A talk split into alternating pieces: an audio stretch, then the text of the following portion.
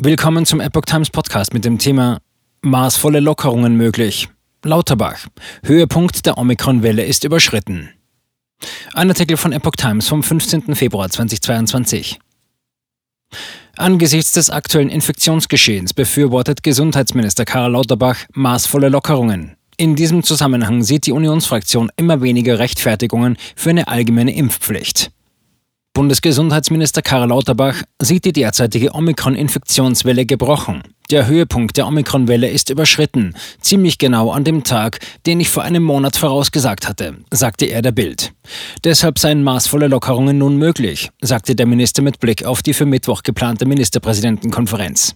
Die bisher bekannt gewordenen Vorschläge zur stufenweisen Lockerung trage er voll mit, so Lauterbach.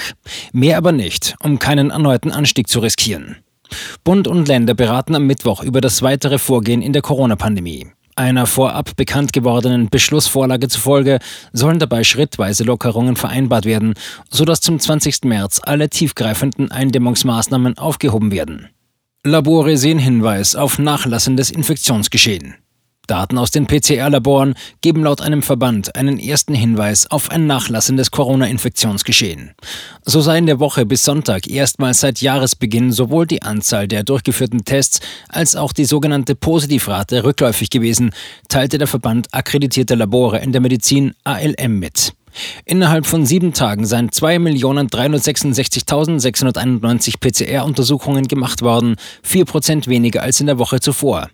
Auch die bundesweit errechnete Positivrate, also der Anteil positiver Befunde an allen gemachten Tests, lag mit 43,9 Prozent etwas niedriger als in der Vorwoche. Der Laborverband berief sich auf Daten von 182 fachärztlichen Laboren. In der Woche bis zum 13. Februar habe die Auslastung im bundesweiten Schnitt bei 86 Prozent gelegen. In der Woche zuvor wurde sie noch mit 93 Prozent eingegeben. Union hält allgemeine Impfpflicht für immer unwahrscheinlicher.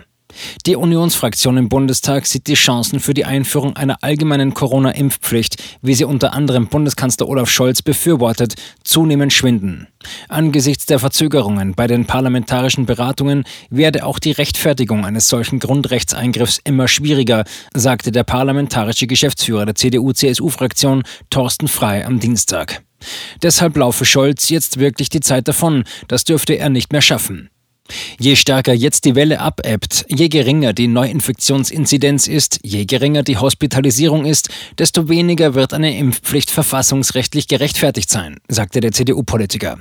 Er verteidigte gleichzeitig den Vorschlag seiner Fraktion, nur eine gesetzliche Grundlage für eine mögliche Impfpflicht zu schaffen, die dann durch einen gesonderten Bundestagsbeschluss scharf gestellt werden könnte.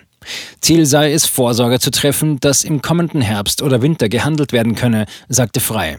Kritik, dass nach einem Beschluss zu viel Zeit vergehen würde, bevor die Impfpflicht wirklich greifen könnte, wies Frei zurück. Es sei klar, dass es die Möglichkeit für alle geben müsse, sich dann auch impfen zu lassen, sagte er. Dies lasse sich per Gesetz aber durchaus passgenau regeln. Auch der bayerische Ministerpräsident Markus Söder äußerte sich skeptisch zur Einführung einer allgemeinen Impfpflicht.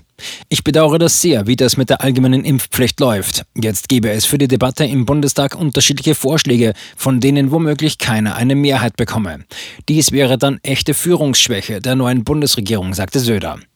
Die erste Bundestagsdebatte über eine allgemeine Corona-Impfpflicht hatte es Ende Januar gegeben, noch ohne konkrete Gesetzentwürfe. Die erste Lesung der Vorlagen war eigentlich für diese Woche erwartet worden, die Abstimmung dann für März.